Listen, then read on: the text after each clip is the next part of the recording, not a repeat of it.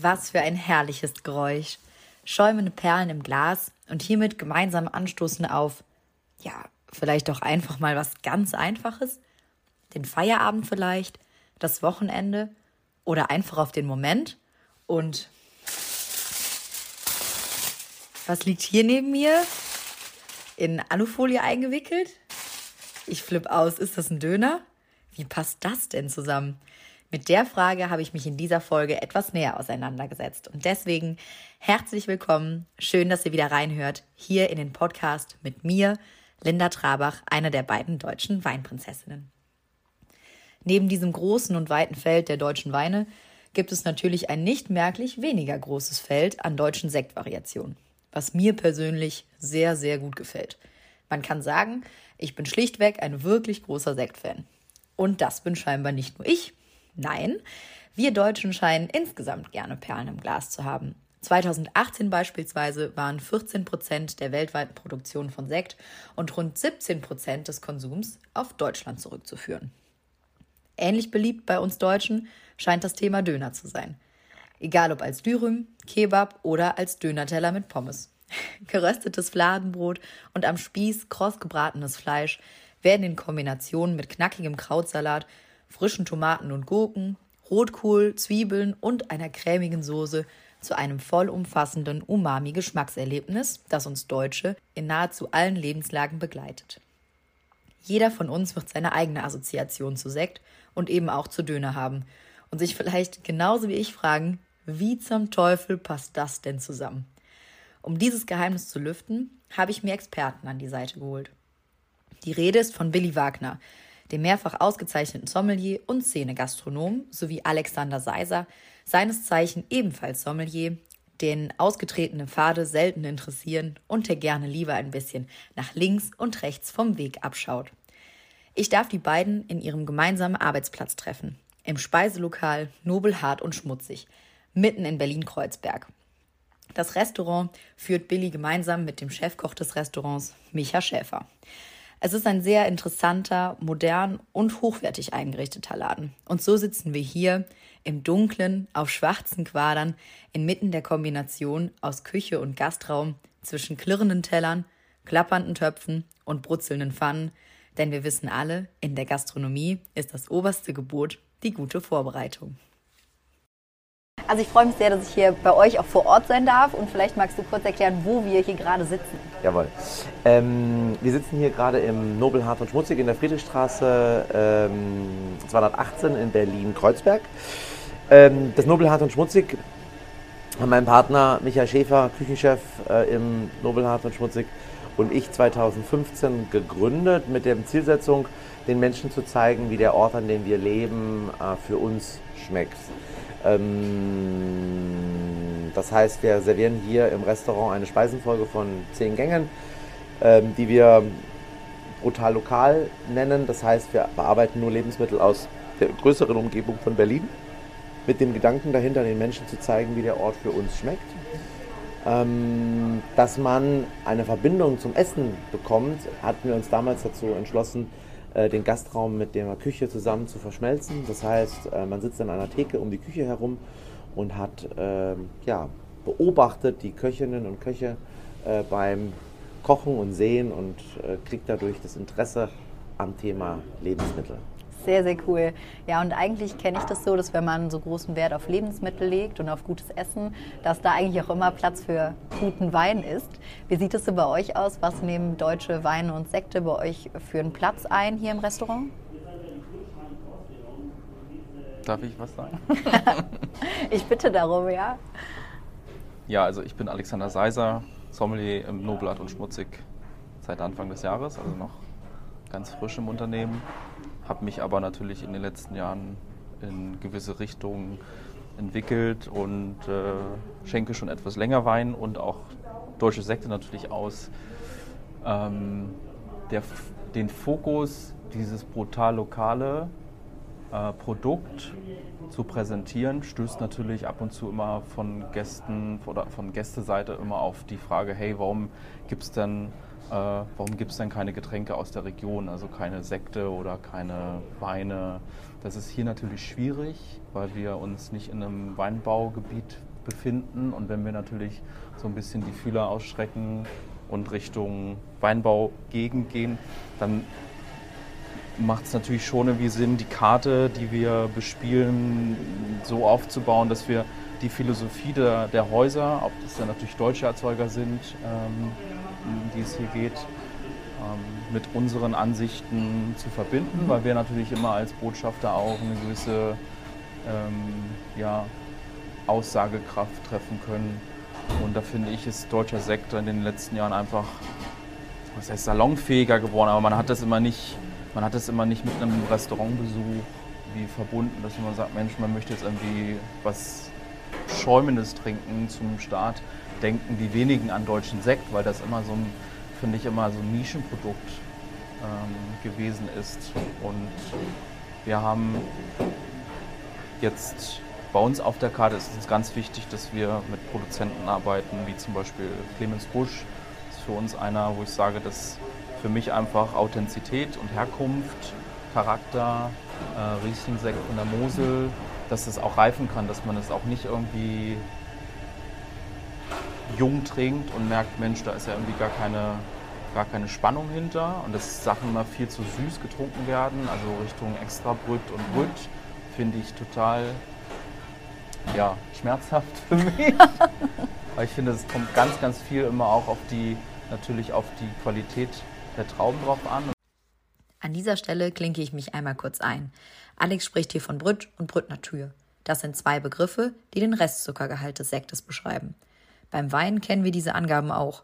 Von süß über lieblich und halbtrocken bis hin zu trocken ausgebauten Weinen. Beim Sekt sind die Begrifflichkeiten aber etwas anders. Hier spricht man zwar auch von lieblich, halbtrocken und trocken, darüber hinaus aber eben auch von extra trocken, Brüt, extra Brüt und Brüt Natur. Wie eben gesagt, erfolgt die Einstufung von Wein und Sekt hier auf Grundlage des verbliebenen Restzuckergehaltes. Umso weniger Restzucker, desto trockener der Wein oder der Sekt. Man darf aber einen entscheidenden Faktor in dieser Betrachtung nicht außer Acht lassen, nämlich die Säure. Und die fällt natürlich beim Sekt viel mehr ins Gewicht, aber dazu später mehr. Clemens Busch ist ein sehr gutes Beispiel, weil der einfach auch nicht nur im Stillweinbereich ähm, sehr gute Weine erzeugt, sondern halt dann auch sagt, Mensch, Sekt so für mich als eher als Nebenprodukt, weil das nicht sein Fokus ist, aber trotzdem da immer auch 100% an äh, an Charakter reinsteckt. Und das für mich einfach Weine, die extrem gut reifen können. Wir haben jetzt gerade 2015er Riesling Sekt auf der Karte Brut Natur. Das ist einfach super geradlinig und natürlich hat das Reife, das hat Ausdruck, das hat Ecken und Kanten, aber das ist genau das, was wir auch, was wir ja, bespielen möchten, was wir dem Gast zeigen wollen. Das deutscher Sekt oder generell, das muss jetzt nicht immer Riesling sein, aber dass es durchaus auch äh, Potenzial hat, mehr zu sein als nur irgendwie ein Nischenprodukt. Ja, ja, sehr cool. Also da glaube ich, merke ich auch schon so eine kleine Leidenschaft. Ich ähm, persönlich trinke nämlich unfassbar gerne Sekt, bin großer Sektfan. Und ähm, du hast es eben schon gesagt, so die Salonfähigkeit von Sekt. Wie seht ihr das so? Wie steht ihr generell zum Sekt? Ist es was, wo ihr sagt, ja, nur zu Feierlichkeiten oder auch schon mal zum Chillen auf dem Sofa. Ist es was, was ihr verbinden könnt in eurem Kopf mit Sekt oder wie seht ihr das? Ich glaube, deutscher Sekt hat erstmal grundsätzlich ein ganz großes Problem, dass die Gesetzgebung äh, aus den 70er Jahren im Prinzip stammt ähm, und dass dem Verbraucher was vorgegaukelt wird, was gar nicht so ist. Also der Verkäufer, der Verbraucher, die Verbraucherinnen, die kaufen einen trockenen Sekt und denken, das ist trocken. Und ähm, da dürfen die 30 Gramm plus minus einfach mit drin sein. Und das finde ich ähm, ganz, ganz großen Fauxpas meiner Meinung nach. Also ich finde, man, wenn man das mag mit 30 Gramm Sekt, und das ist natürlich dann auch äh, mit 30 Gramm Zucker, mhm. dann ist das auch in Ordnung, aber man muss dem Verbraucher schon die Möglichkeit geben, das dann im Prinzip auch zu, mh, hm, zu entscheiden, weil er kauft da was, was gar nicht so ist. So. Auch hier schalte ich mich nochmal dazwischen. Billy spricht gerade etwas an, was oft große Verwirrung stiftet, vor allem wenn man sich näher mit der Thematik Restsüße, besonders beim Sekt, beschäftigt. Es gibt genaue Grenzen, die festlegen, wie viel Restzucker für welche Geschmacksrichtung steht. Diese Bereiche gibt es genauso für den Sekt. Billy deutet aber an, dass es hier große Unterschiede gibt. Schauen wir uns das doch mal näher an. Er spricht davon, dass ein Sekt mit einem Restzuckergehalt von 30 Gramm pro Liter als trocken eingestuft wird.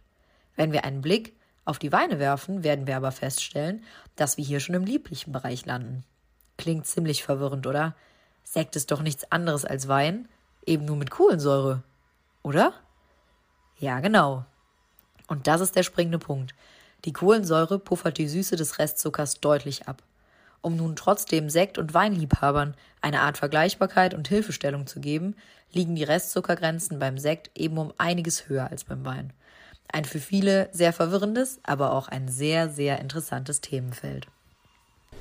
Nichtsdestotrotz gibt es natürlich äh, gerade in den letzten Jahren eine ganze Menge Bewegung ähm, in diesem Thema. Ähm, also wir begreifen unsere Getränkebegleitung, die doch zu 70, 75 Prozent aller Gäste genommen wird, als ähm, Getränke. Und häufig ist es so, dass man in so einer Getränkebegleitung einfach nur Wein serviert bekommt. So.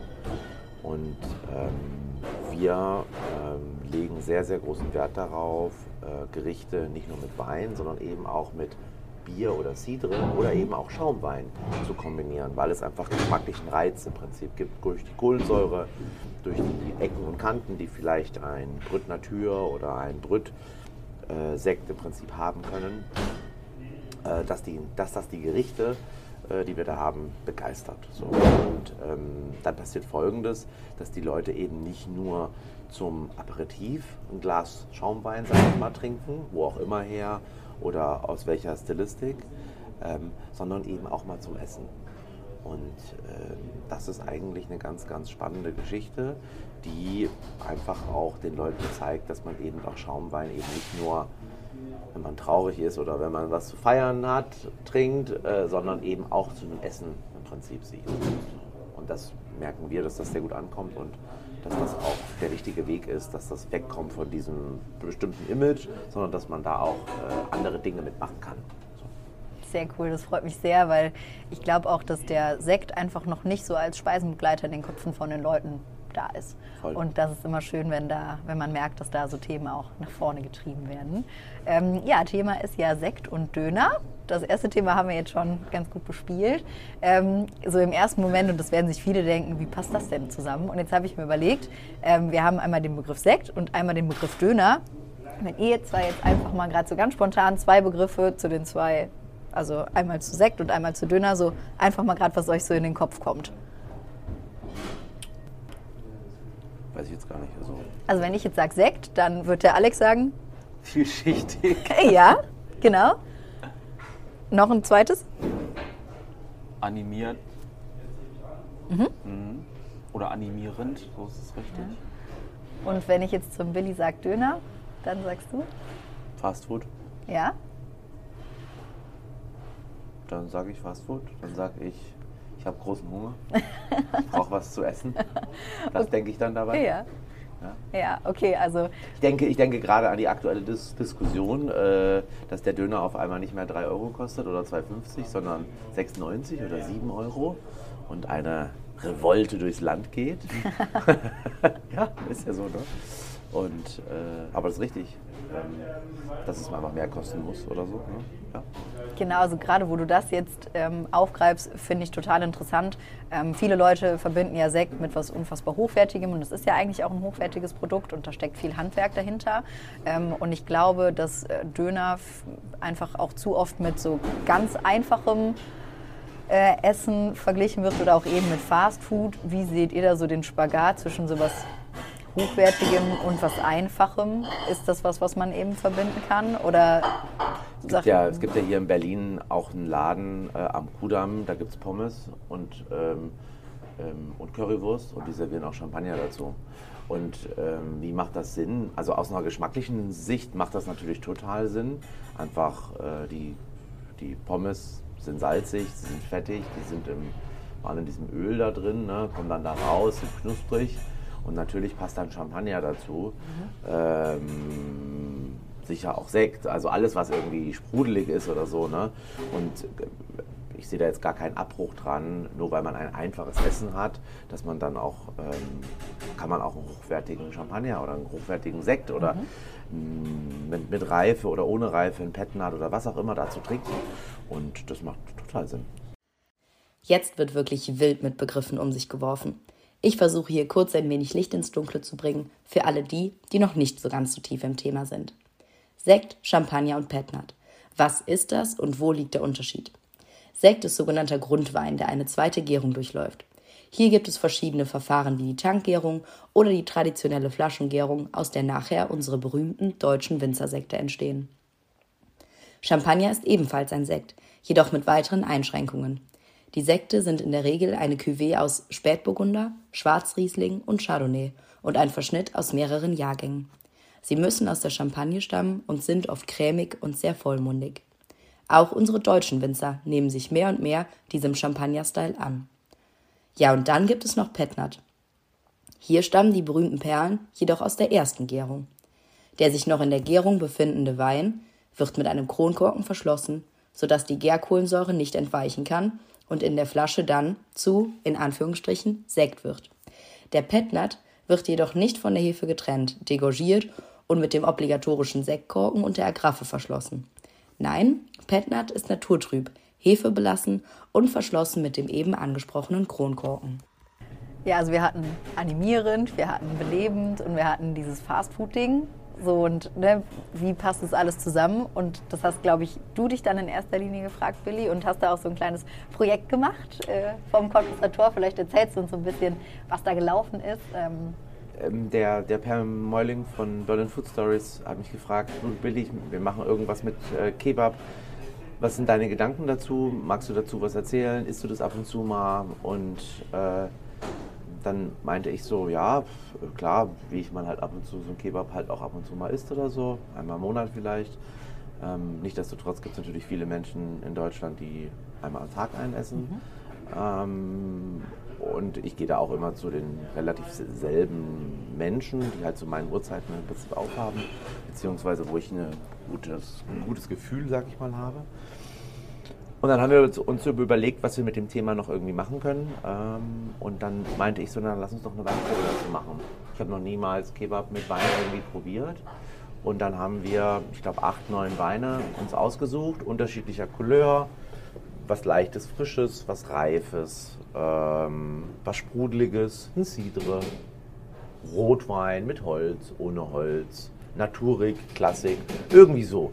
Und dann habe ich mich einfach an den Cottbuser Tor gesetzt oder gestellt, ähm, habe das alles aufgebaut. Äh, wir haben uns einen Kebab geholt und ich habe einfach das gemacht, was ich hier im Restaurant auch mache. Ich habe das Essen gegessen und habe das Getränk dazugeschüttet und habe geguckt, was da passiert.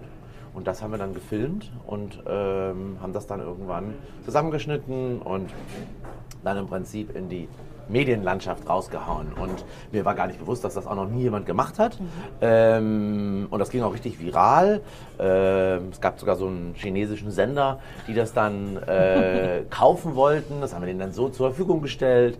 Die haben das dann, meinen Sprech, haben die dann synchronisiert, also auf äh, Mandarin irgendwie. Und ähm, da gab es dann schon so ein bisschen Aufmerksamkeit, weil äh, das einfach noch niemand gemacht hat oder so. Ne?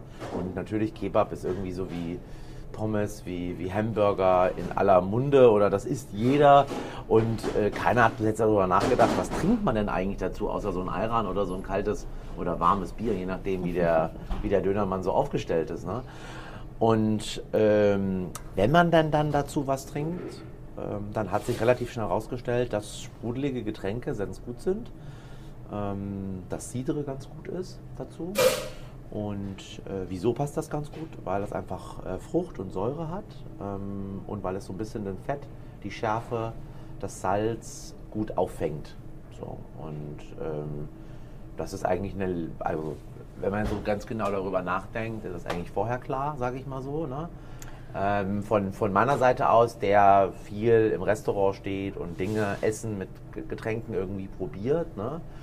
Rotwein zum Beispiel, wo man denkt würde, da ist jetzt Fleisch drin, da muss Rotwein dazu kommen oder so. Passt überhaupt nicht, wegen dieser Joghurtsoße, wegen dem Knoblauch vielleicht, der auch da drin ist. Äh, vielleicht auch wegen den Zwiebeln, die dann auch, äh, also einfach die Tanninigkeit oder die Fruchtigkeit des Rotweins so völlig, das macht einfach alles unharmonisch. Und äh, ja, so haben wir dieses Video gemacht damals. Ja. Ähm, also kann ich auch nur sagen, ich habe es mir auch angeguckt. Ich fand es mega cool. Du als Szenetyp, der da einfach authentisch steht vom Cottbusser Tor, hat da seine Gläser vor sich stehen und den, ich glaube, es war ein Dürüm oder was, Genau, was war es? genau. Ähm, mega cool, kann ich nur empfehlen, da alle mal auch reinzuschauen und eben auch, ja, dass du da so ein cooles ja, Fazit draus ziehen konntest. Ähm, mega interessant. So sehe ich das jetzt als junger Mensch mit 24 Jahren. Alex, wir haben eben schon im Vorgespräch so ein bisschen drüber gesprochen. Wie sieht denn das jetzt aus? Sitzen wir jetzt nächstes Jahr zu Valentinstag irgendwie alle da mit Döner und Sekt anstatt mit Döner und Blumen? Ist das was, was du irgendwie schon einer Zielgruppe zuordnen würdest? Oder würdest du auch sagen, das ist jetzt gesellschaftstauglich oder passt es nur hier gerade nach Berlin, weil Berlin einfach auch cool und hip ist? Oder wie siehst du das? Also ich glaube, da treffen ja so zwei Kulturen oder Kulturgedanken aufeinander. Du hast einmal Döner. Ich glaube, Döner in Berlin schmeckt halt nochmal ganz anders als Döner in Antalya oder generell äh, am Balkan. Und der schmeckt auch anders als in Italien oder in Spanien. Das muss man, finde ich, immer nochmal berücksichtigen. Und Blumen kann man auch außerhalb Valentinstag der Frau hinstellen. Das Habe ich stimmt. zum Beispiel heute erst wieder gemacht. Das sind jetzt so diese Klischee-Gedanken und Herangehensweisen, die finde ich grausam. Also ich finde, man sollte sich ein bisschen mehr auch ausprobieren.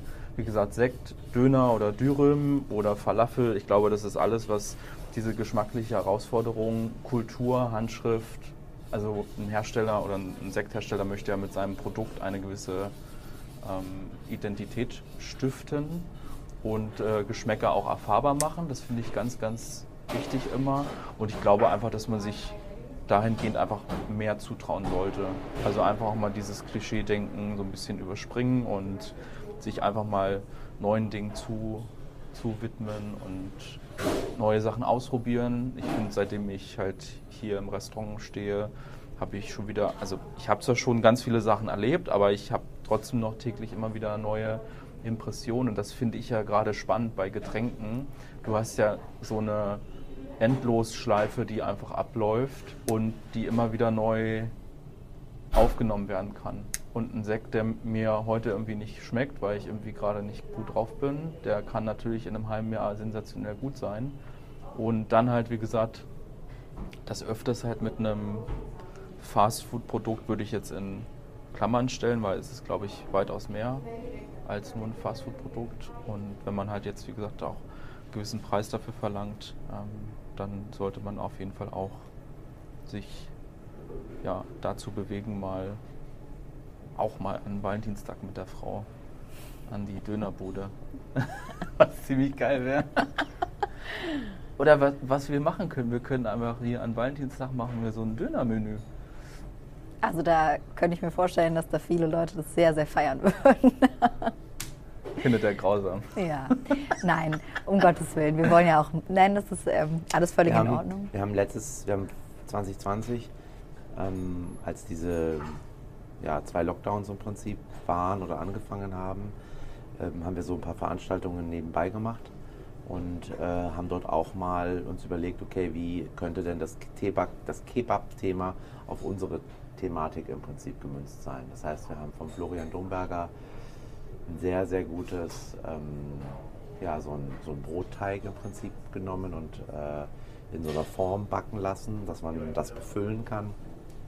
Wir haben eine Petersiliensoße genommen, ähm, wir haben frische Petersilie genommen, wir haben eine eigene Chili-Paste gemacht, ähm, wir haben sehr guten Frischkäse vom Erdhof Seewalde genommen, ähm,